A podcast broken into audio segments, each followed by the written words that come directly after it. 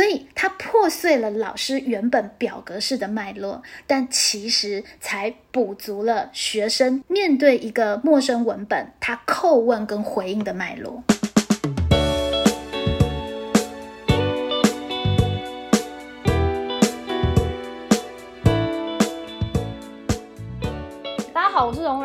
是蓉儿，蓉儿乱想。今天呢，佩蓉老师要来跟大家分享一些启动动机的小暖身 paper。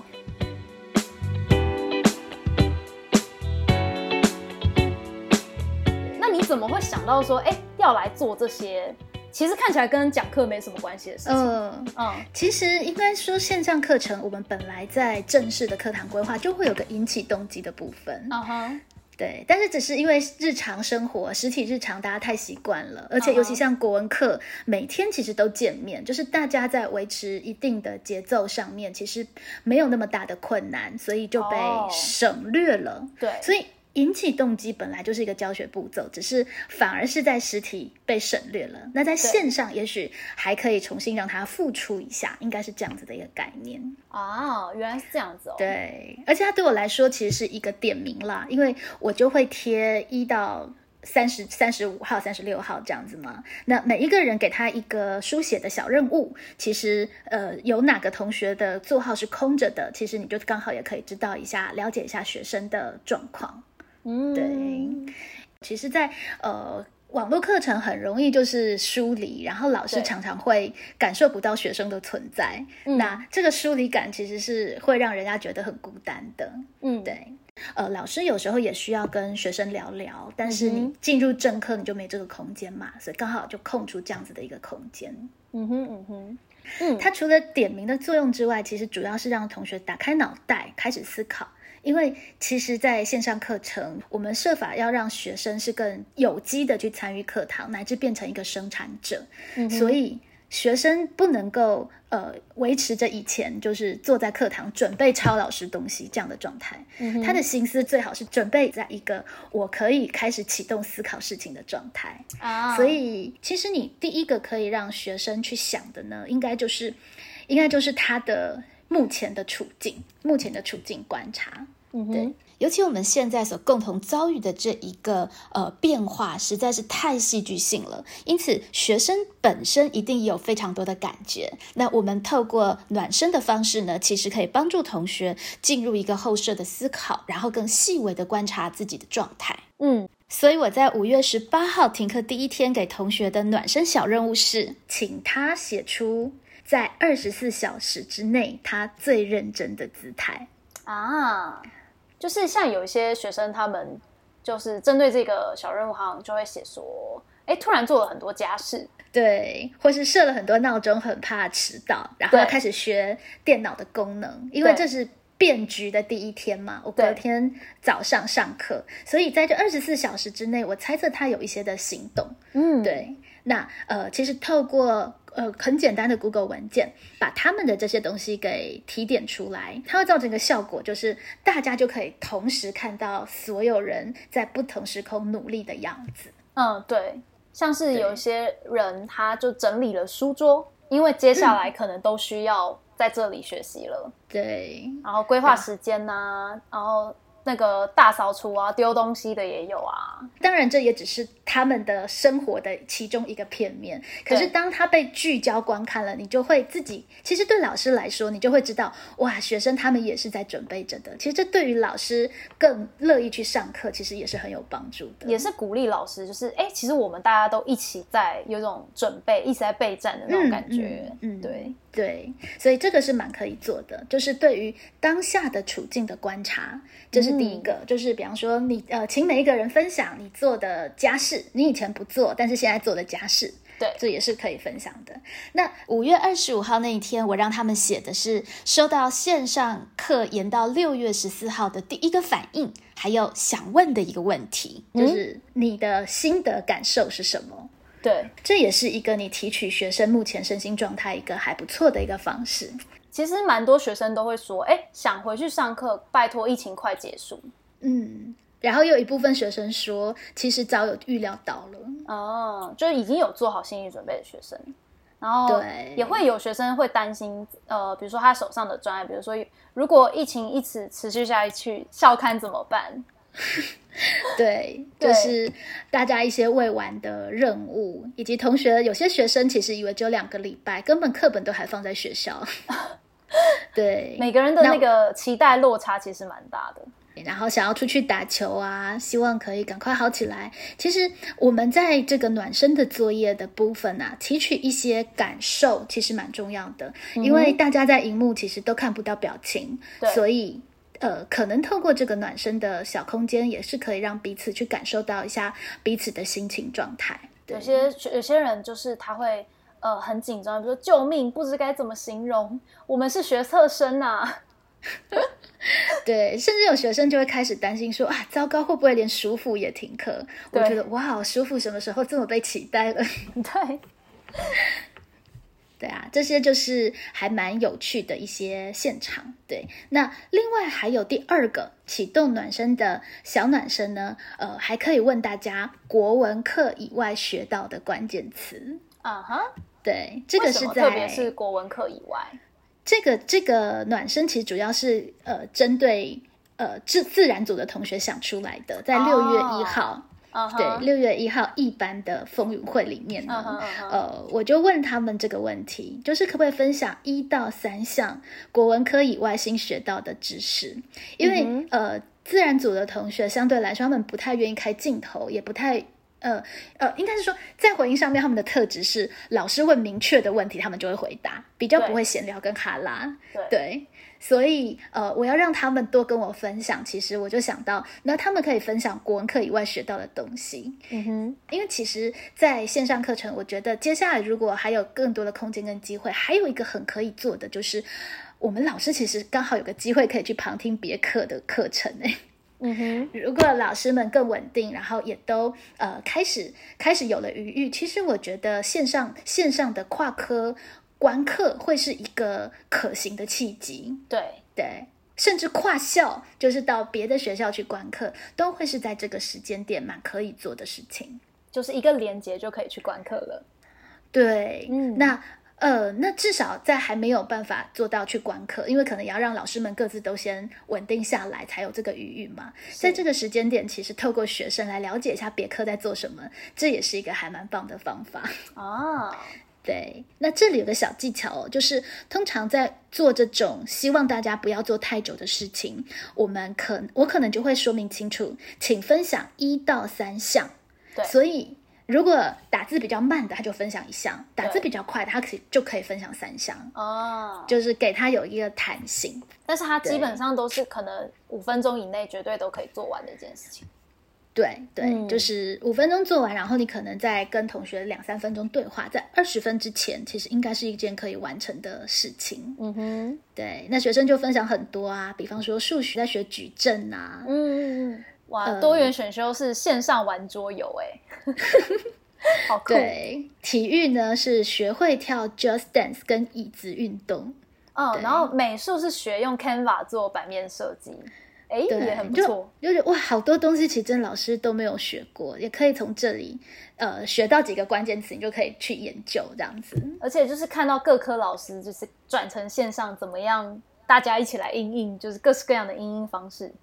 嗯，尤其因为这个东西，呃，国文科以外的东西是国文老师真的不会的。其实学生说起来会相对有自信。嗯比方说，同学跟我介绍什么叫做呃副甲状腺素会刺激副甲状腺素的这产生之类的。哦对他们生物科的学习啊等等，然后也也请同学跟我分享什么叫做情绪辨识，什么叫做非暴力沟通，嗯什么叫做童年逆境 ACE 自我内在小孩。嗯，对，其实从这个地方你就可以看到，现在学生的学习还真跟我们以前不一样而。且很丰富哎、也很也有蛮多实用的技巧，什么都有这样子。没错，在家也可以以运动，体育课，对用在家子运动也会累翻。对，什么用椅子做运动，对，那老师也可以学来做一下的。没错，对，其实有学生介绍我那什么塔巴塔的那个什么有氧运动，对对对天啊，做了四分钟，脚就酸的要命。对，呃，对啊，物理有没有非弹性碰撞，哇哦。则不能使用动能守恒求解。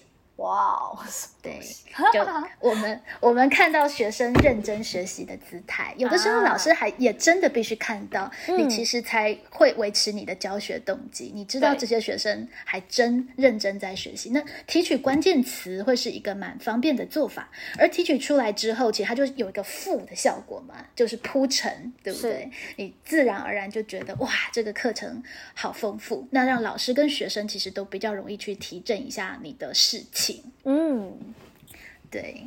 那接下来第三个可以请呃同学做的小暖身呢，其实呃就是最基础的。你对于我们要上的这一课，你可不可以提出一个观察或者一个提问？嗯，对。这则其实就是呃我跟伟静老师分享的疫情特别篇的第一集有谈到的嘛，就是请每一个人分享一个他对《水浒传》的观察，或者是对《水浒传》的提问。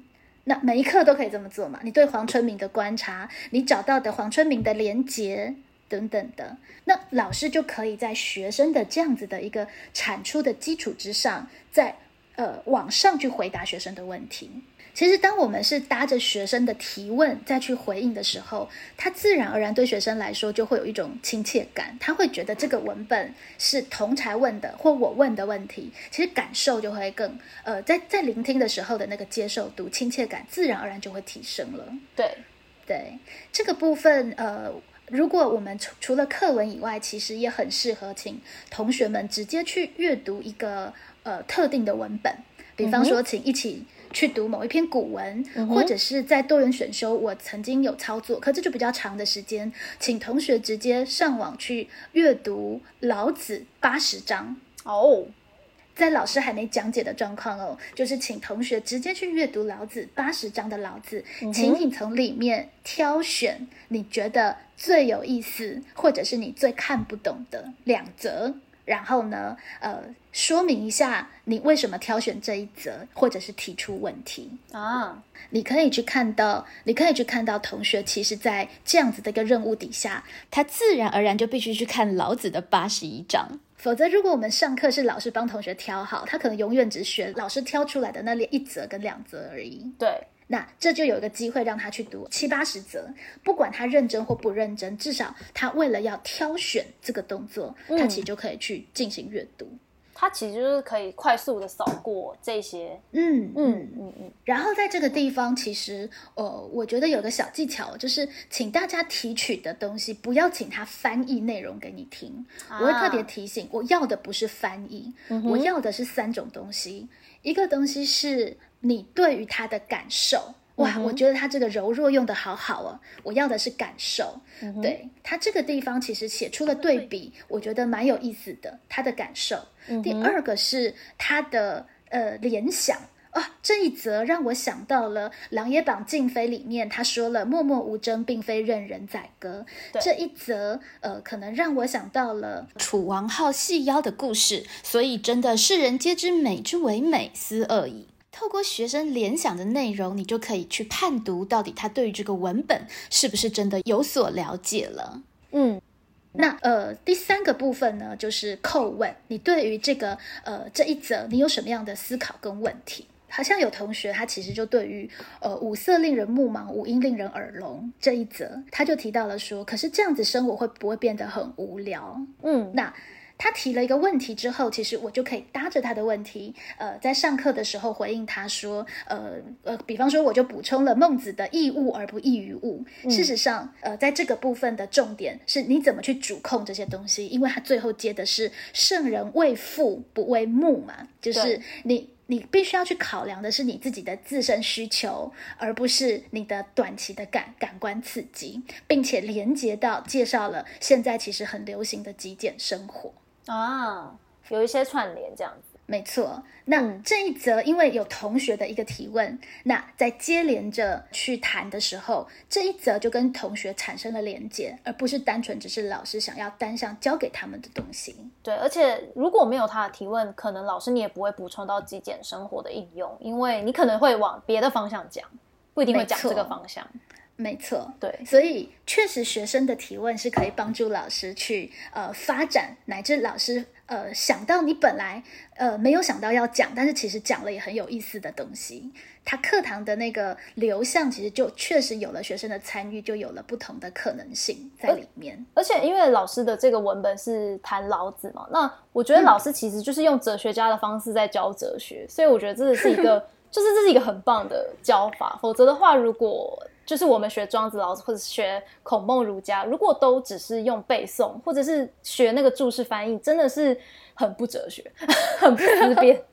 其实这些文本很有趣，它可以。呃，给你一些想法，然后你可以赞同，你也可以反对。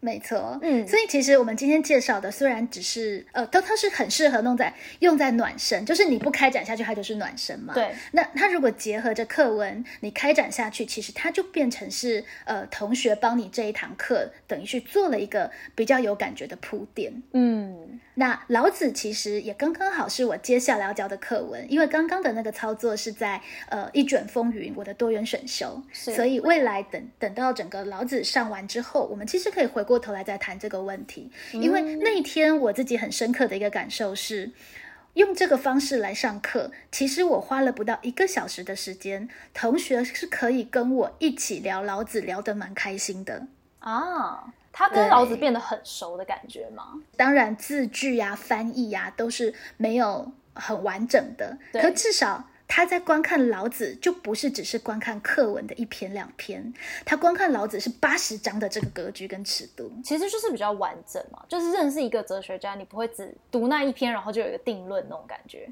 没错，那我谈的东西包括我谈到了，比方说《汉书艺文志》，道家出于史观，我谈到了呃绝生气质。很有趣的是，很有趣的是，我对这个东西的谈论其实是。呃，你如果观看老师的部分，就是切开学生的回应，观看老师的部分，其实我的理路是乱的哦。对我不是画那个表格，把 九流十家到底是由哪九流哪十家画出来，对，而是同学可能提到了呃老子的思想，呃为什么他总是会呃想的跟别人不太一样，反者道之动。那我补充了，其实他的眼界很大，是因为他出自史观，对。所以它破碎了老师原本表格式的脉络，但其实才补足了学生他面对一个陌生文本，他叩问跟回应的脉络。嗯，因为如果呃老师有一个完整的脉络，或是老师有个体系，虽然学生是可以很好的去背诵，或是说去记得这些哲学家之间的关联，但是他自己能不能够对于这些文本提问，或者说有些反思，可能就没办法被训练到。对，但是当学生其实是问了，比方说，那道家跟儒家的君子好像不太一样，嗯，学生对不对？自己提出来说，可是每一个人，呃，都都不争，这样子会不会助长就是欺压善良的风气呢？嗯哼。等到学生提出了这些问题，我们再就着这个脉络去回答跟讲解绝生气质，所谓的无为而无不为，去讲解其实呃老子的思想，他最后还衍生出杨朱的呃一毛把一毛以利天下不为也的这个杨朱的私我的学派。嗯哼，其实。你虽然不是就着你的呃，就是原本的，就是讲义式的架构理论去讲，可是事实上这些问题反而就变得有味道。而在有味道以及有逻辑顺序、有叩问跟反思的这样子的一个脉络里面，我自己的感觉是，其实学生的理解会是更好的。嗯，对。那上完课之后，我其实抛给了学生一个问题，就是这样子的一个上课的方式。跟老师直接讲解这些知识，而没有学生提问，到底差别在哪里？嗯哼，那他们怎么说？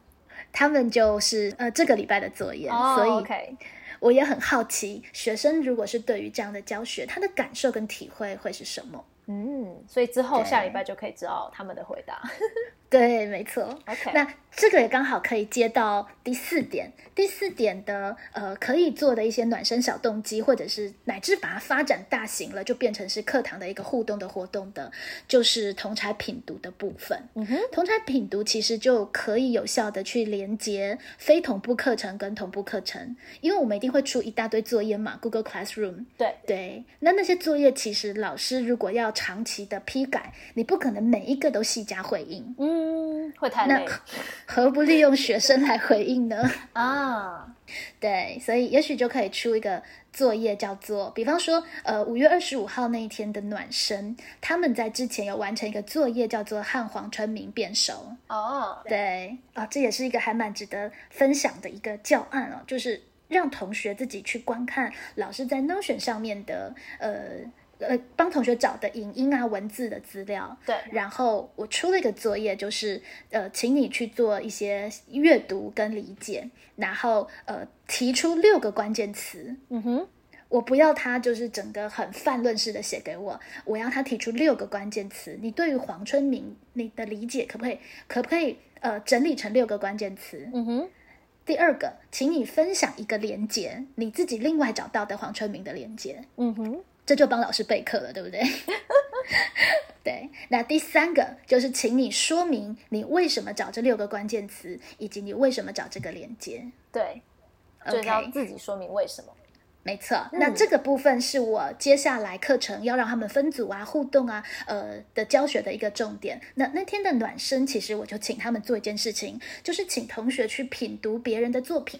请你去观看，因为 Google Classroom 其实他们都是可以看到彼此的作品的。对，你只要把后台开放了，他们其实都是可以看到所有同学交到后台的作业。嗯哼，对，那如果是提问，其实他直接在 Google Classroom 的荧幕上，他就可以看到同学的回答。嗯，那请同学寻找一个你觉得最吸引你的，不见得是写的最好的，因为如果是你的要求是写的最好的，那可能全部都写特定几个。嗯哼，对，所以我请他们去找在同同才里面让你最有感觉的。嗯哼，但当然，大家还是大部分挑出来的，其实都是算是回答的比较认真的作品。对，你他们就会写品读某某，品读某某，然后后面有回应。嗯其实一些同学的作品就可以达到很快速的被看到的效果。嗯，而且会有对马上得到一些 feedback 跟鼓励的感觉，比如说你选的关键字很有温度的感觉，嗯，然后比如说感觉你做这份作业非常用心，对他的文字特别有感觉，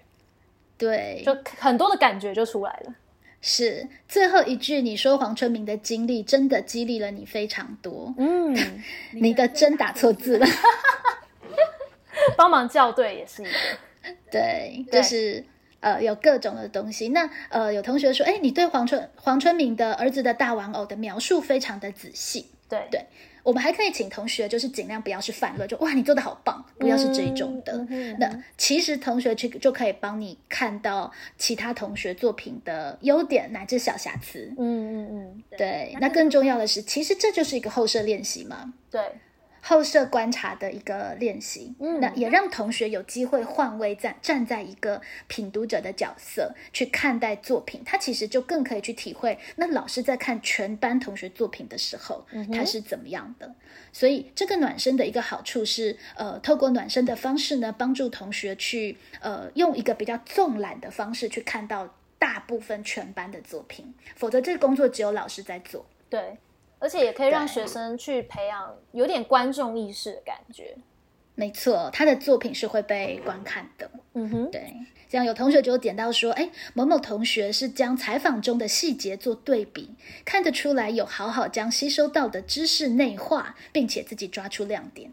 啊，这几乎可以当老师的评语了嘛？对，以前都会觉得评语好像只有老师可以写，老师有资格写，但是都会觉得好像学生彼此之间没有。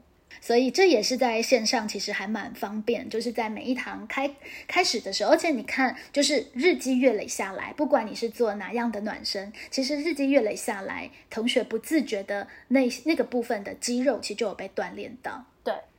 那第五个其实就是即兴创作，跟刚刚的概念其实很像，只是呃素材跟面向，我们可以更动脑筋到，我们可不可以让同学集体创作？嗯，那之前分享过的，当然就是那个数来宝嘛，就是每个人三三七写一句啊，加起来就很多。对。那目前我在进行的是，呃，这个 idea 是从我去参与了勇气即兴这个表演团体的工作坊得到的灵感。嗯哼，对，这勇气即兴是一个很妙的一个团队哦，他们其实演出都是没有剧本的，哦，然后他们剧本是从他们的剧本是从观众募集关键词而来。哦，现场的观众，没错，他会请观众，就是说，呃，比方说你提供一个空间，对，然后什么书房啊，呃，工厂旁边啊等等的，嗯哼，对，那他们就挑选一个空间，然后请你想象有两个人如果在讲话，他们可能是什么关系？哦，那大家又此起彼落的说，呃，可能是朋友啊，呃，客户跟业务员啊等等的。嗯那他们再从中挑选一个，嗯哼，对。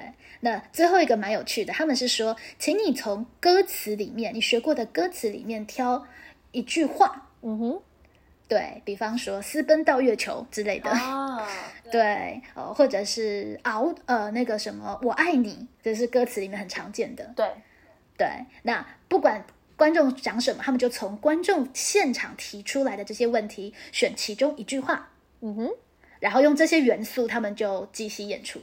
哦，对，这当然是其中一个。他们有做非常多的类似像这样子即席演出的呃挑战。那我在现场观看的感觉就觉得很有趣，因为以前我们去观看剧场表演都会是一个被动观看的状态嘛，就看你们演出什么好戏这样子。可是，在那个现场确实就还蛮有互动感的。你觉得你参与了这堂呃这个戏剧的演出，嗯哼，而它也很考验演员的功力。对，因为所有的素材来了，他们要马上去呃重组，然后呃进行一个有机的组合，而且他们演员跟演员之间也没有办法事先套招。就是一切都是现场即兴这样子，对，就难怪需要勇气。对这演员讲了什么话，下面那个演员就搭着他的话继续发展下去。哇塞，有种接龙的感觉，没错，而且你还要发展出这个戏看起来是呃有点意思的，有脉络，而且好看，有脉络、好看的。嗯，对，啊，这个勇气即兴其实是表演艺术老师介绍的。哦，所以多去听别科的老师的课，其实会得到很多教学的灵感。啊，那我就真的去观看他们的演出，观看演出之后，我觉得太有趣，我去参加他们工作坊，哦，那真的就觉得还蛮好玩，也让我觉得创作其实有更多的可能性。嗯，那在现场，我其实学到了两个概念，我觉得蛮棒的。一个观念叫做先行动再思考，嗯哼，什么意思？这其实有一点点反过来，我们常常教学生要三思而后行，对不对？对，但是他却说，请你先行动再思考。因为在他的那个接戏的状态，其实你不太可能先思考才行动，这样会累没错隔内隔太久。对，那这一点我会觉得其实是对呃学生的呃学生的学习还蛮重要的提醒，因为当你行动先出发了之后，它就会带动你聚焦去思考接下来怎么做。其实它是一个帮助你专注的方法。会非常专注耶，因为你只要一有分神，你可能就接不了戏，所以你要一直高度的思考、高度运作这种感觉。但是你先有了一个动作，你就不会觉得你卡在原地。所以我觉得这里面还有蛮多的想法，其实可以真的再去开发的。因此，在这次的即兴创作的小暖身活动里面，我就会提醒他们，我一样请他们给我三个地点。对，对，那我就会讲得更仔细。我会请同学先求有，再求好。嗯哼，我们会发现，其实，在面对国写，这是个很重要的能力。对好多同学看到了一个题目之后，他就待在那里。比方说，这次的呃模拟考的国写的题目叫做呃面对疫情的 N 种思考。啊，那其实有些学生他就卡在那里想说，那那要哪一种思考呢？想很久。对，所以你确实必须先训练自己的流畅力，先求有，先行动。呃，随便什么思考就先写下来。对，想到就先写这样子。想到就先写下来。对呃，三个地点，所以我请你先给我三个地点，比方树下、小店、冰箱，不管好或不好，你先想下来。有了之后，你再去下一步去细修，呃，可能是大草原的榕树下，嗯或者是呃那个刚刚发芽的小树苗旁边，嗯你再去优化它。对但是你其实什么都没有，你要去想出一个很棒的地点是很难的。对，可是，当你有了树下这个意念，先行动了，有了这个意念之后，你再去把它想的有故事、有情节，其实是容易一些的。对，所以这个提醒是很重要，尤其在现在的线上教学，其实我们也常常可以在老师的群组里面看到这个提醒嘛：先求有，再求好。老师们自己也是要克服各种对数位教学的障碍。对你先让你的课可以顺利打开了，然后我们再慢慢去优化它。对，事实上，真的是在现在这个时代，因为变化实在太快速，我们还真的必须要有这样子的一个概念，对吧？对以前我们要推广一个线上课程，我们一定是想说，我们要怎么去制定呃专题计划、拨经费，然后请呃各级学校去推广，办几场的研习，嗯才有办法教会老师。对，对，结果没想到一个疫情一来了，所有老师慌慌张张的行动了，其实呃就毁了嘛。对，虽然可能哩哩啦啦出现很多问题，可是当你行动了，在那个情境里了，其实你要去精进优化，你就容易很多。对，因为只要你踏出呃转线上的那第一步之后，每一个人都会接着去想第二个思考、第三个思考，你就不太可能在没有踏出去之前，你就会有很多思考，觉得说啊我做不到啊我没有器材啊我不会，是、嗯。是，学生一直在想我的志愿是什么，对。先行动再思考，你就闭着眼睛先选三个科系，先去研究，研究下去了，其实你就有感觉了，有感觉之后，其实你的思考自动就被打开了。嗯，有的对时候真的是是要先带出第一步，嗯，这是一个很重要的一个提醒，那也是透过暖身的一个机制，其实就每天给学生训练一点点。嗯，对，那接下来其实还有个概念，我觉得也可以顺便分享哦，就是 yes and。嗯哼，当他们在接戏的时候，其实很重要的是 yes，就是先接下来，不管你给我什么东西，嗯你的第一个反应就是不管他给我什么，我先承接下来。对，对，不要说可是你这个不合理啊，可是你这怎么样？出戏了，出戏了，对对对对对，第一步是先接下来，不管你的队友丢给你什么什么任务，你先接下来。对，接下来之后 and，然后我可以在你的这个计划上怎么发展？OK，所以如果缺了 yes，可能呃每一个人的发想虽然都很有创意，可是每一个人的发想都是跳脱的，它就组不成一出戏。他就会各自独立，他没有办法变成彼此是有关联性的这种感觉，没错，嗯但是很重要的还是要是 and，你还要推展这个情节。嗯，你不可以再把接下来的东西重复一遍。就比方说，如果你说：“哎，你怎么回来了？”然后另外一个人说：“对啊，我就回来了。就尴尬”那，这个戏就演不下去，因为你没有 end。没错对你没有再把这个剧情贡献你自己的一点能力，然后把它推展下去。这很需要默契哦。是，我觉得其实这是一个也刚刚好在疫情之前，因为现在就应该没有办法去参加工作坊了嘛。对，对，就在疫情之前得到了这两个观念，我觉得其实很适合在呃，尤其现在线上教学这种高度需要默契、需要彼此配合对的状态。嗯，对，那我的这个即兴创作盒的部分呢，就是呃，比方今天请他们每一个人想三个地点，而且其实学生人多，真的是一件呃可以运用的事情。一个人三个，你看，我觉得学生一开始想到的很多地点就很可爱，比如说充满睡意的被窝，可见就是 刚从那个要上视讯课，没错，但也会有一些很有想象力的，比如十三连胜断掉的刺激的传说战场。这个是当刚打完电玩吗？其实你就会发现，正因为你被要求立刻要产出，所以其实你的很多生活的觉察的那个雷达你就被启动。对，这可能就是他平常生活中的一些元素。你在经过专注的聚焦跟优化，你就会发现，其实同学很多。而，看这个同学写图书馆架上放置的星空瓶，哎，感觉是不是。感觉好像就有故事，对对不对？这个瓶子里怎么了呢？它其实就有一个发展的空间。对，然后对好多同学都写到那个迪士尼，可大家现在共同的向往嘛，像梦幻岛一样，时间不曾前进的迪士尼，大家都很想要去迪士尼玩一下。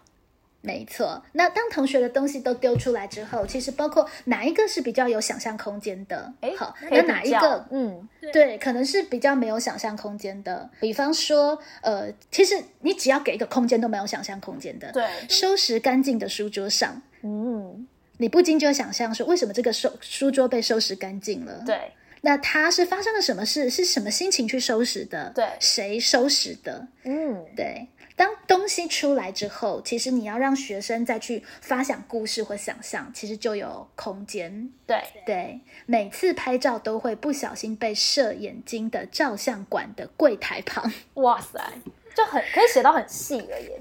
其实老师一个人要想这么多地点给学生玩，那其实很困难。对，可是其实学生群策群力，不到十分钟，你这些精彩的地点就都出来了。嗯，那呃，第二天可能请同学写关系啊哈，的关系一样，请你不要想很多，我要什么关系呢？什么关系呢？我就请你先直觉写出来，亲子、师生、呃，父母，对呃，不对，父母是关系，哎，父母也是夫妻，夫妻对不对？对对，你的关系可以直接就很简单写出来，嗯想出来之后，你再去深化，你再去优化，嗯哼，那学生就会写出一些有趣的关系啊。街头艺人与路人，嗯，对。然后他们就可以必须继续去延伸，对那他延伸就会写说，只想免费看表演、死不投钱的民众和工作与兴趣两边挣扎的街头艺人。这很有张力。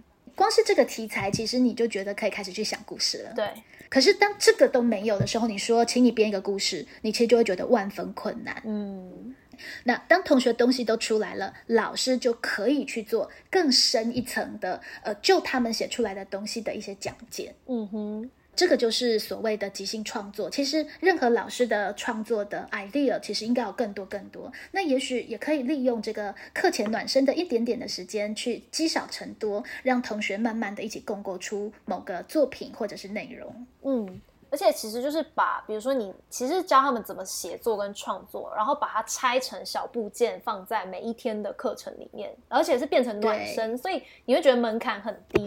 但如果你今天是跟学生说，哎、我们今天用这一门课时间要来教大家写作文，然后就觉得 上课的门槛好高，然后心理压力变得很高那种感觉。对，嗯所以呃，这些 idea 其实有的时候它可以启发我们去做不同的利用运用，就是嗯当我们化化整为零的时候，也许它可以产生不同的效果跟效用。嗯哼，好哦，那最后一个呃，推荐给大家的叫做“此在特有种”这个 idea，其实不是我发明的，这个灵感其实得自于苗栗高中的黄秀玲老师。嗯对他分享了他的教案，就是让同学去书写呃某个地域的特有种，老师是把它放在一个呃就是地方地方文学的教学。哦，这个 idea 呢，其实就是老师利用了一个九宫格的方式，对，然后给学生呃一般种、特有种、外来种、入侵种、灭绝种、化石种、濒临种、罕见种。对八种，那对，嗯然后让同学选定一个主题去思考这个地方，呃，比方说台北。永春高中那附近的特有种，可能同学写的是一零一入侵种，可能是西式素食店嗯之类的。对，对，那就帮助他透过九宫格的方式去拓展他的想象。嗯，对我觉得，哎，这个还蛮好玩，而且还蛮有用的。对呃，就是对于思想的开拓，其实九宫格蛮好用的。对，所以这也是一个还蛮好的一个小互动的一个游戏。那在我的课堂上面呢，呃，我会再着重几个部分。一个部分就是跟文学更相关的是，我会请同学去区辨，就是化石种、濒危种跟灭绝种有什么不同。嗯，对啊，对，同一个教案，其实你可以其实有不同的比重看重，以及你其实可以在里面有自己不同的思考。那我自己比较着重的做的几个部分，就是呃，在词汇判读上面，对其实差异比较是一个很好的方法。对你如果忽然问他说“濒危种”是什么意思，他会想不出来。。对，但是当你问他濒危种跟化石种有什么不一样，嗯那就比较好讲了。嗯哼，外来种跟入侵种有什么不同？对，当我们不直接把它给他答案，我们请他去思考一下，入侵种其实强调的是那个侵略跟取代原有、这样的概念。对，然后特有种跟罕见种又有什么不同？嗯哼，对，其实，在光在这个地方，其实就可以带同学去做一些呃思考跟深化。那我实际的创作呢，就没有特定锁定一定要在地域地区，所以他们可以随便选一个此在共感的议题，嗯就是大家都有感觉的议题。嗯对，所以同学创作出来的，比方说台湾小吃，啊，对，一般种就是珍珠奶茶嘛，对对。对。然后你才知道，对学生来说，那个药炖排骨已经是灭绝种，他们觉得已经很难看到，药炖排骨有这么灭绝吗？应该也还没有啦，所以也没有。就感觉不太不太那么精准就。是对年轻人来说，对他觉得他觉得腰臀排骨已经灭绝了，但这是他的此在。对，但是他其实还找得到，所以他顶多是濒危啦嗯哼就是还不到灭绝。对啊，化石种就选的不错，他们化石种选的是米得，嗯，这个蛮化石的。对，就是有点怀旧风，你还找得到，以前流行过，对对吧？对，对。那有一组同学他是以景美女中为主题，景美的校园，嗯，这也很有趣。罕见种实习男老师，哎，是违禁吗？对对对，刚好就被他们遇上了。对，然后灭绝种是毕业的学姐这样子。学姐竟然是灭绝，OK，对，然后疫情下的网课，哎这趣。对这个主题就非常的有共鸣嘛。对，那个入侵种是宠物入侵荧幕，超可爱，外来种，外来种是乱入的家人，超可爱。对啊，我觉得最有味道的是那个濒危种，每一堂课认真做笔记的学生。嗯，也是很诚实啦。这组的同学在报告就有讲解，就是认真做笔记在线上课真的很难，所以它是一种本来有，还慢慢慢慢濒危。对，而且因为那个状态也不太一样，也可能不一定是纸本笔记啊，然后可能是对写很多线上报告啊。对对对，所以在上课当下认真做笔记的，就已经是濒危种这样子。然后灭绝种超可爱的，就是上课睡觉被老师叫醒的学生，是，直接灭绝。这个好有议题哦，就是 现在老师再也没有办法叫醒上课在睡觉的学生了。他只要关镜头，就一切看不到。对，然后化石总是每个礼拜三第八节帮我们检查进度的国文小老师。就是现在大家各自喽。他说小老师还在，可是就不会做检查进度这件事情，所以是化石。OK，对他还是有他别的新的疫情下的任务这样子，没错，然后打游戏会遇到的各种人。这也很有趣耶。入侵种是三岁的小弟弟，就是年纪很小，可是可硬要玩这样，硬要玩，对对，来乱这样子。嗯，对，然后濒危种是坚持打一款游戏的人。这真的蛮濒危的。对，其实有时候你忽然之间要你去，比方说针对游戏去想一个主题，你很难想到。可是因为九宫格的关系，你就可以有很多发散式的思考，而这个其实也是很适合作为暖身的一个小活动，嗯就是用九宫格的概念去发想任何的东西。对，而且它就是有发想度，可是它又不至于会太散这样子，又有一个框架可以帮辅助他们去想一些关联性的对，特色。嗯，对，那就同学答出来的答案有有趣的，然后老师如果再经过老师自己的专业的观察，其实就可以提供他们呃，包括在创作或学习上的一些提点。比方说，最后一组的同学讲的是时代下的服饰史，嗯哼，我觉得这一组其实给的蛮好的。嗯，对，濒危种是吊嘎，就以前。以前会在路上相见就看到，那现在在台北是比较少看到，大家穿着吊嘎跑出来。对对对。对，然后那个什么化石种是古装，嗯，给想要有但还有一个副标，他们都他们这组也很可爱，他们下副标就是嗯给想要拥有古风气息的你，比如说文青吗？还是什么？是，可确实这是以前流行，但是现在还存留，对可是已经有怀旧味道的。对，对，然后罕见种六块大鸡鸡衣，哎，这还真他们介绍你才知道。就是那个把那个照片印在那个 T 恤上面，对不对？对，就是你穿上去，你就好像有六块大鸡的那个衣服，哎，这是还蛮罕见的，会他们想得出来。对，蛮可爱的他们。